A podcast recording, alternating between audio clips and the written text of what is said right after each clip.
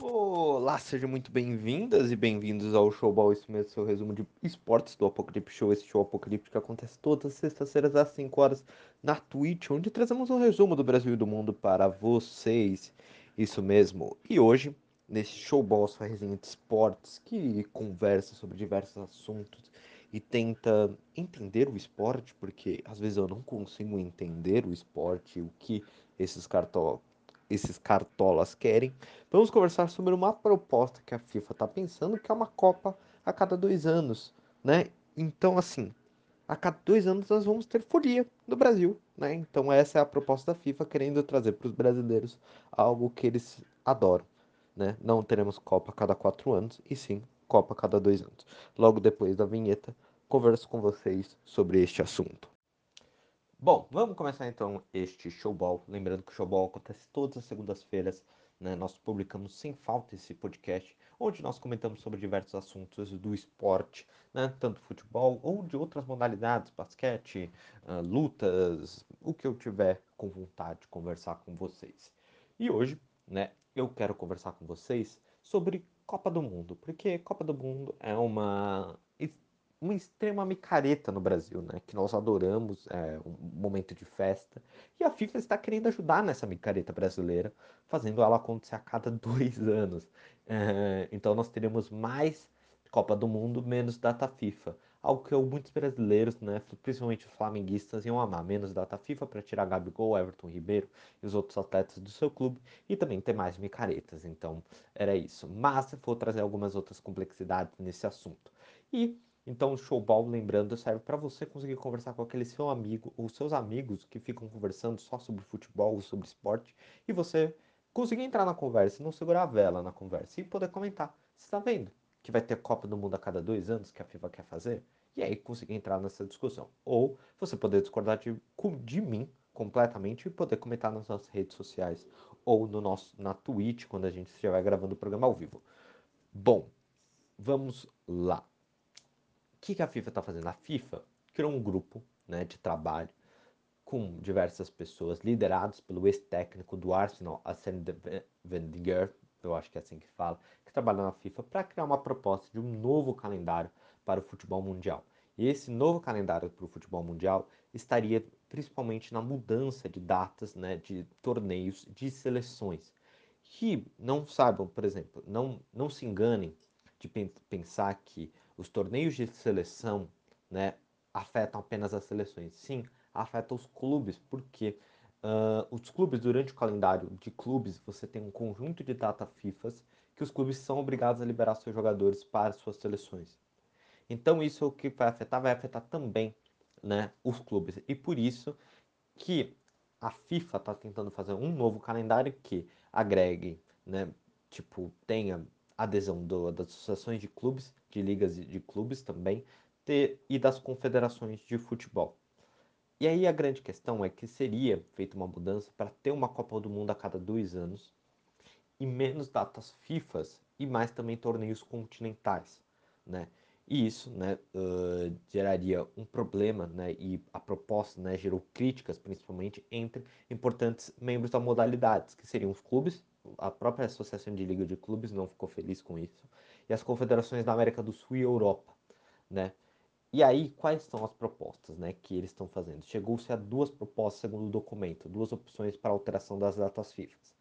A primeira proposta seria que a FIFA criaria uma super janela entre outubro e novembro, de quatro semanas, e seria a única janela de datas FIFA no meio da temporada europeia, que ocorre entre agosto e maio, né? Tipo, então, assim, o uh, que, que, aconteceria? Né? Uh, nessas, duas, nessas datas ocorreriam as eliminatórias para a Copa Bienal e para as continentais também, que a, a cada até oito rodadas. Né? E, com, e como a, Euro, e a Eurocopa, né? a Eurocopa e a Copa América, uh, que pelo plano a FIFA também aconteceria a cada dois anos. Então, assim, eles pensam o que, que aconteceria com isso. Você teria uma grande janela entre outubro e novembro, é isso.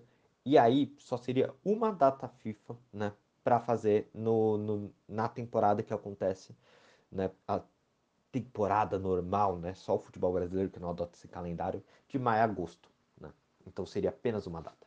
E aí o que aconteceria entre outubro novembro, uma super janela, e junho e julho você teria os grandes torneios continentais. Já a segunda proposta, há janelas em dois meses, de, de duas a três semanas, entre outubro e novembro, e outra menor, apenas de um mês, né, que seria em março.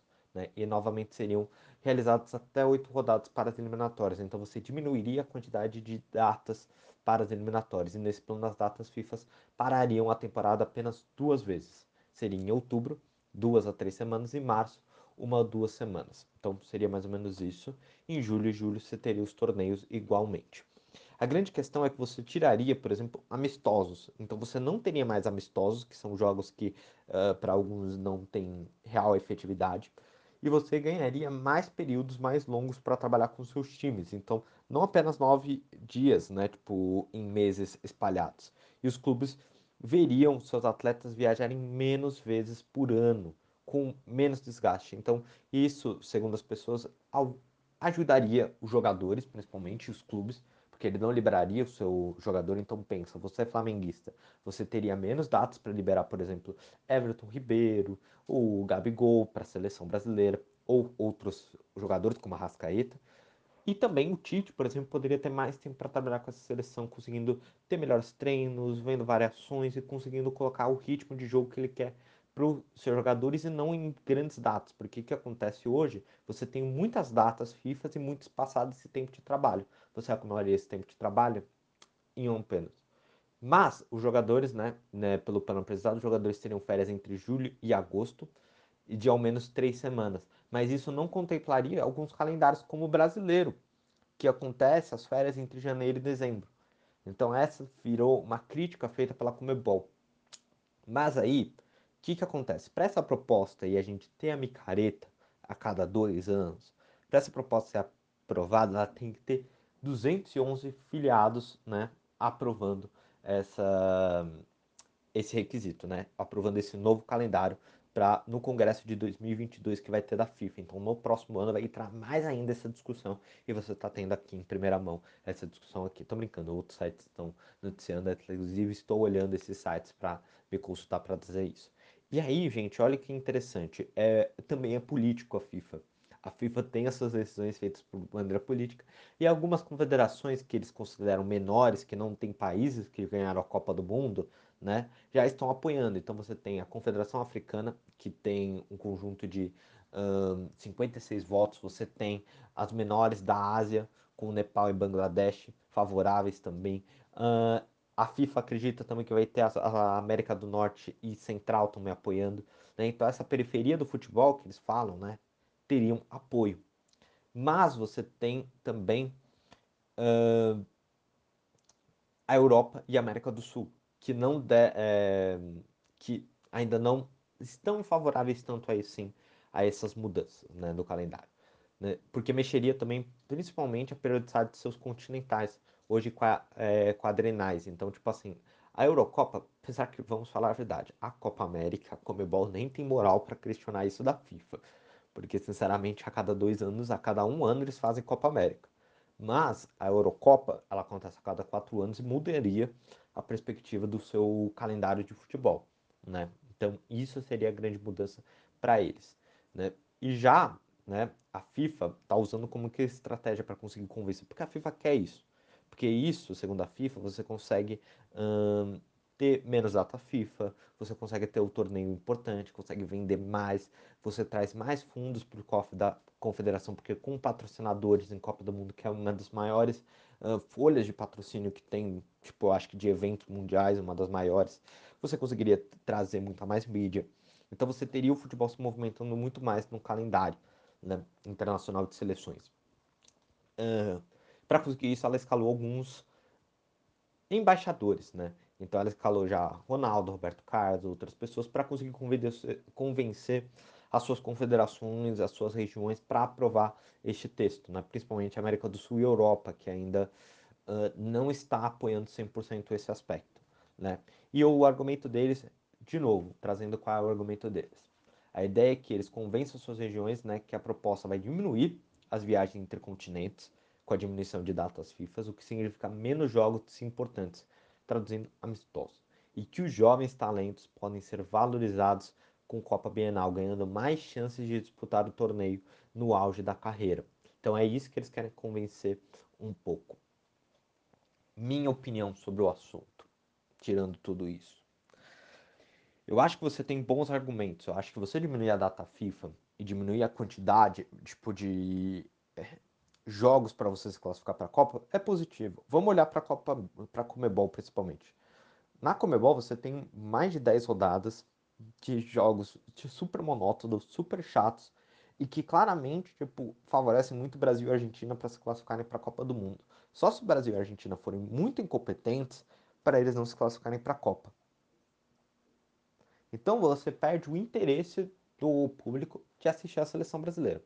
Além de gerar um ranço muito grande, porque o Campeonato Brasileiro não para igual os campeonatos europeus, né? Ele não para e isso gera tipo ruim para o seu principalmente para quem está assistindo o clube, né? O clube, o flamenguista pega ranço da seleção brasileira, né? O atleticano agora vai pegar ranço. O, o palmeirense também vai pegar ranço, os três principais times com os melhores elencos, que naturalmente vão ter convocações para a seleção.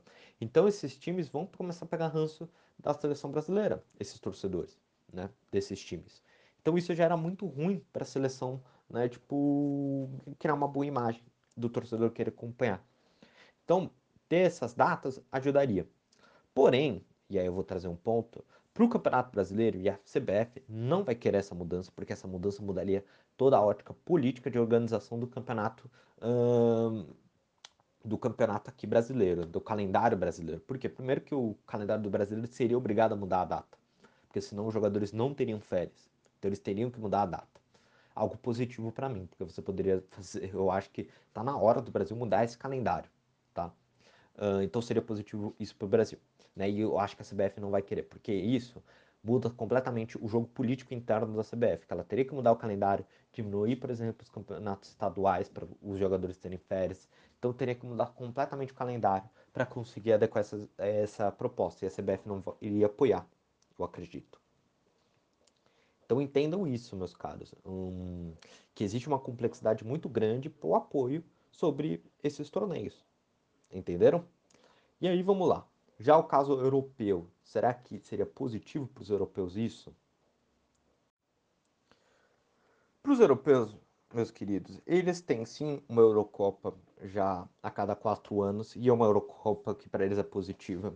Uh, o calendário deles não ia ter mudança muito grande, concreta, mas eu acredito para os clubes talvez seja interessante, porque os clubes eles fornecem muito os seus jogadores, né? Os seus jogadores para as seleções. Então talvez sim, seria positivo mudar as datas FIFA. Né? Ter menos jogos, menos viagens de continentes. Olha o problema que a gente teve, por exemplo, com a Premier League, né? o campeonato inglês, e a liberação para os jogos agora das, das eliminatórias para a Copa do Mundo. Então talvez para os clubes europeus seja positivo. Mas, sei lá, eu acho que tem uma questão estratégica que aí a gente tem que levar em discussão, que até que ponto é positivo a gente ter Copa a cada dois anos para a imagem da Copa do Mundo.